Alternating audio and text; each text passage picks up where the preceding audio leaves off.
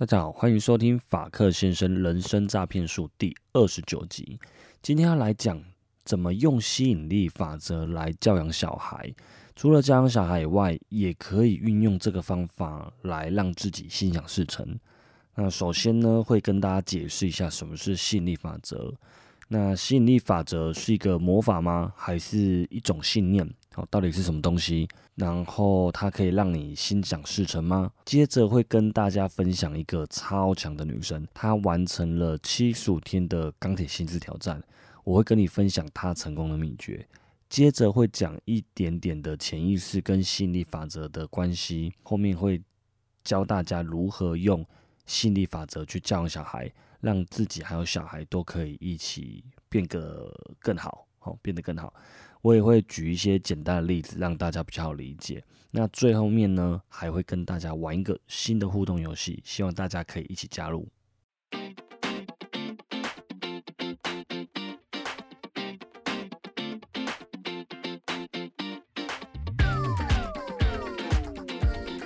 你现在收听的是法克先生人生诈骗术，这是一个关于人生经验分享、自我成长学习的频道，偶尔会聊聊育儿心得。我们也会邀请各行各业的特别来宾来跟大家一起聊聊天，是一个贴近你我生活的频道。听完觉得对你有帮助，记得按下订阅，才不会错过哦。我们节目开始。好，吸引力法则啊，它有一点像是地心引力，不管你相不相信，或者是有没有使用它，它都一直存在。那吸引力法则呢，它就是一个，如果你思考思想方面很正向的话，它就会出现一个正向的结果。如果你的思想非常的悲观，你一直朝着负面的方向去思考的话，那你可能就会得到一个负面的结果。还有时候呢，嗯，有时候你很想念一位朋友，那他刚好就在脸书的动态出现，或者是刚好他就打电话给你吃饭，又或者是他就马上赖你跟你聊天，那这个。也算是一种吸引力法则。有时候你正在烦恼一些事情，哦，然后刚好你的朋友就跟你聊到说，哦，那个某一个话题，或是你烦恼事情，那他可以当你的倾听者。那其实这也算是一种吸引力法则。有些人也觉得他今天很倒霉，然后他就会接二连三的一直发生倒霉的事情，可能不止倒霉今天，他可能之后的每一天，他常常会觉得自己很倒霉。那这些都是吸引力法则，就是我们觉得很刚好、很巧的事情，这些都是吸引力法则。那吸引力法则的话，就是首先你要怎么样子去运用它呢？就是第一个，你对你的目标想象，你想要嗯这个月完成什么目标？好，你先对这个目标想象。接下来就是你说的话，你讲出来的话是什么？譬如说，你的目标是。这个月我要公斤好了，好，那你先要对这个目标有一个想象，那接着你说出来的话是什么？就是你要对自己讲，或者是你要去可能跟你朋友讲也好，你就说，哎，我这个月我要呃开始减肥，那我会怎么做？那接下来第三个呢，就是你做的事情，你做的事情是什么？不可能说你要减肥两公斤，然后你每天一直吃鸡排、奶茶、可乐吧？对你做的事情可能就是会。第一个控制你的饮食，那再来可能你会搭配运动，好，所以只要你去，呃，首先对这个目标有一个想象，接下来是你说出什么话，那最后一个是你做了什么事情，这么样的话就会心想事成。好，那接着我要分享一下最近哈，应该算是最近认识的新朋友啦，啊，其实应该算是新网友，因为我们没有见过面，我们是在在在在赖上面认识的这样子。那她是一位女生，我真的很佩服她，因为，呃，我就是这一阵子一直在追踪的一个 YouTuber 叫做 Ryan Wu，大家也可以去看一下他频道，我觉得他频道很棒，就是 R Y A N W U，但是因为我很喜欢的 YouTuber，那他在赖群组上面发起了一个七十五天的钢铁心智挑战活动，那我呃解释一下这个活动好了，他其实。说难也不难，但要完成真的也不是那么容易哈。它总共有五点事情要完成，哪五点事情呢？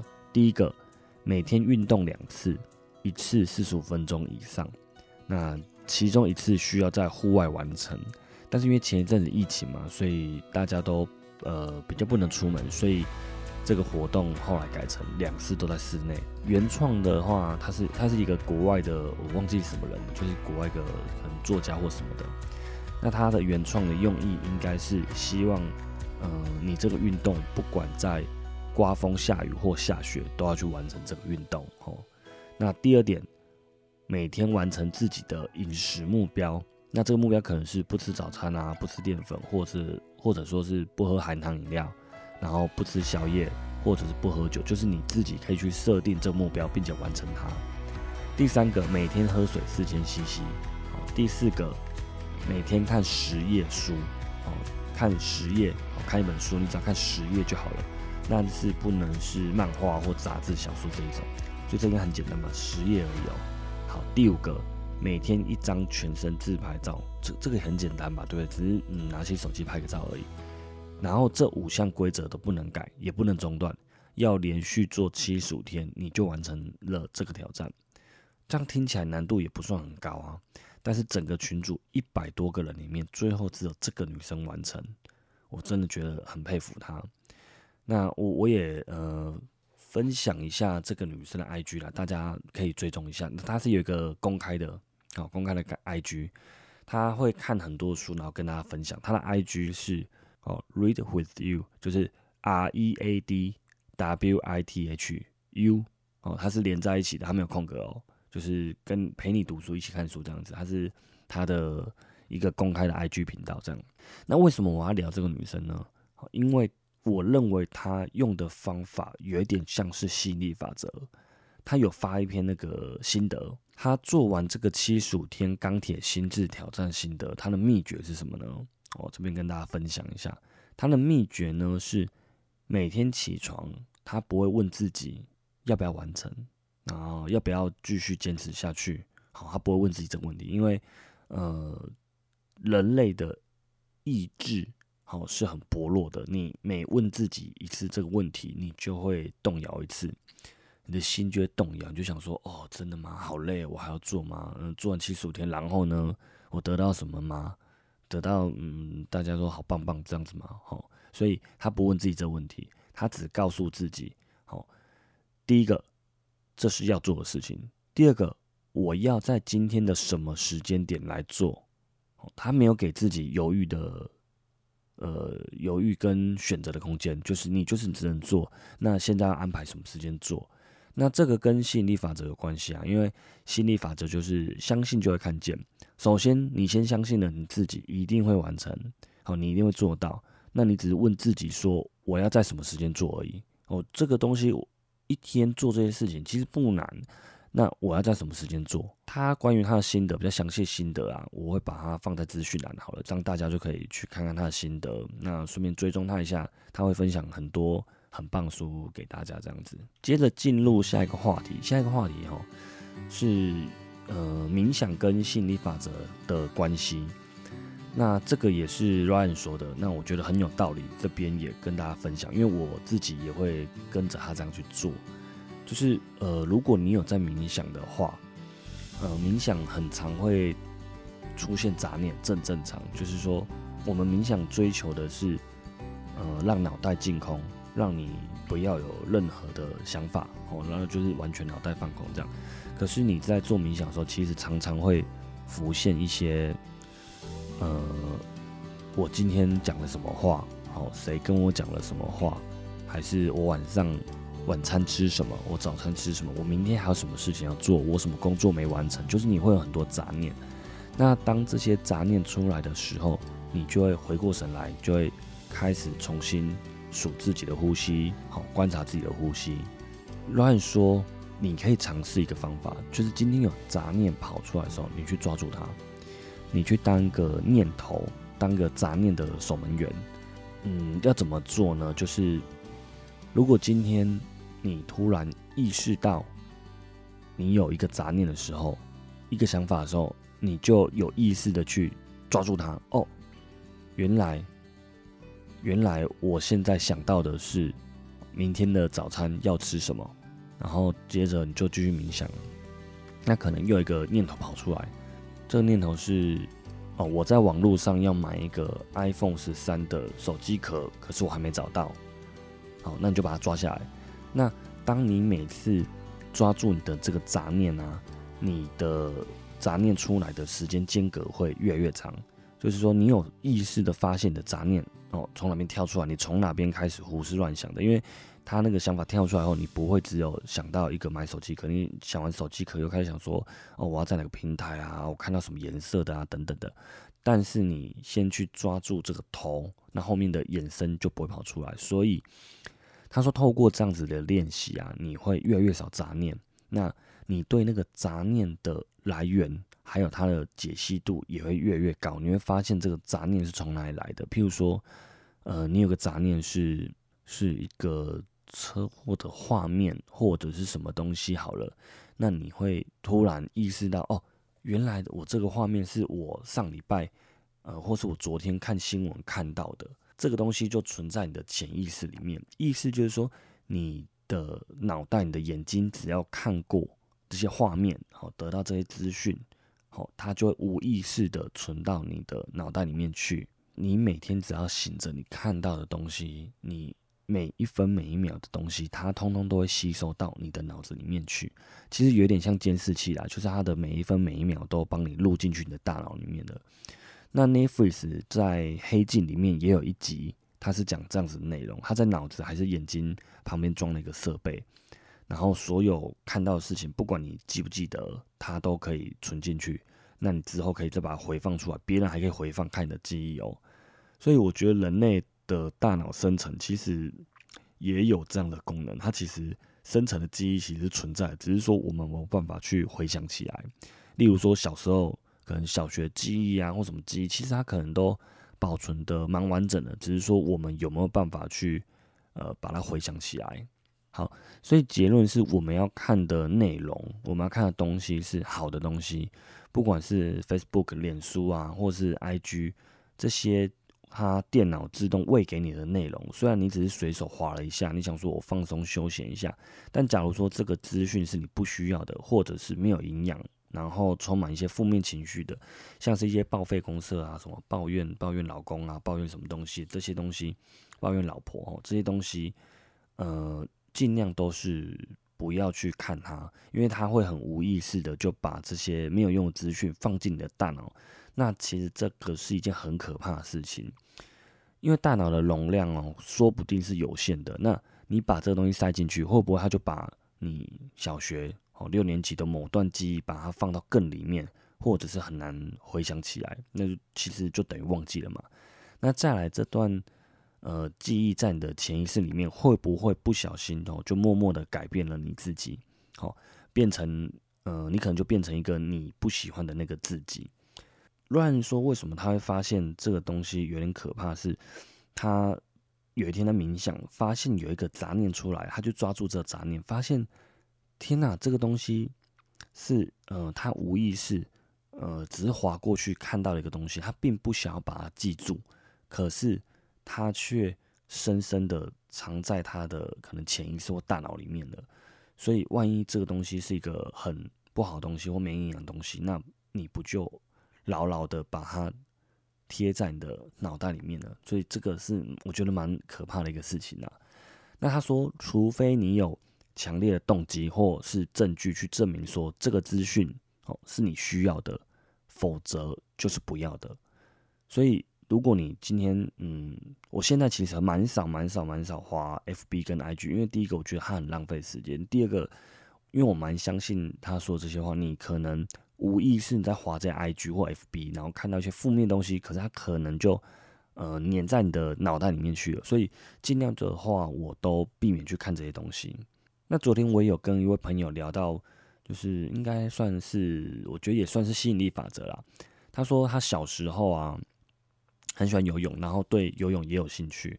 那他在学校的游泳课，他就他就游泳嘛，然后从呃水道的一头游到另外一头。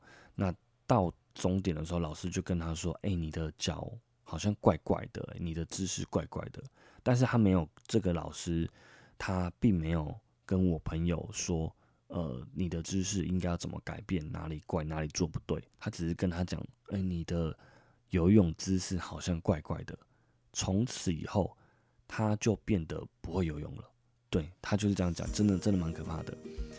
那我也记得哈，我的高中音乐老师哦，有一次我们音乐课，然后他的音乐作业应该就是学一首歌吧，然后可能上课的时候唱之类的吧。那反正后次是考试，我忘记了。反正我就是跟我的高中同学我们一组，那我们就上台唱歌这样子。那唱完以后，老师就说：“哇，你们你们真是五音不全。”他可能就是他讲，我记得非常清楚，他讲的说：“哦，你们真的是五音不全。”然后后面话我不记得，可能就是一些贬低的话吧。那从此我就觉得我不会唱歌，我就觉得我唱歌不好听。所以啊，我觉得这个有点像是吸引力法则，就是。你你你说了什么东西，或是你听了什么东西，它可能会影响你。就你相信什么，你就会看见什么。所以说，呃，如果你是父母亲，哦，接下来我要讲的主题就有关小孩了哦。如果你今天是父母亲，然后你常常对小孩说：“你怎么每次都这么调皮捣蛋呢？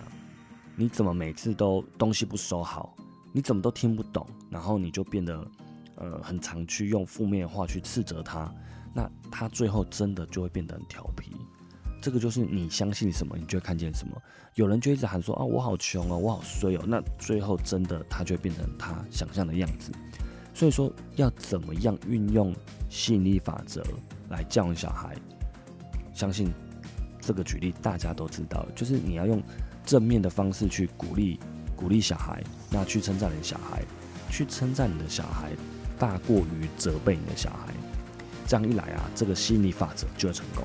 好，那相信听到呃节目这边的朋友都是老铁，我就是我们的老粉丝。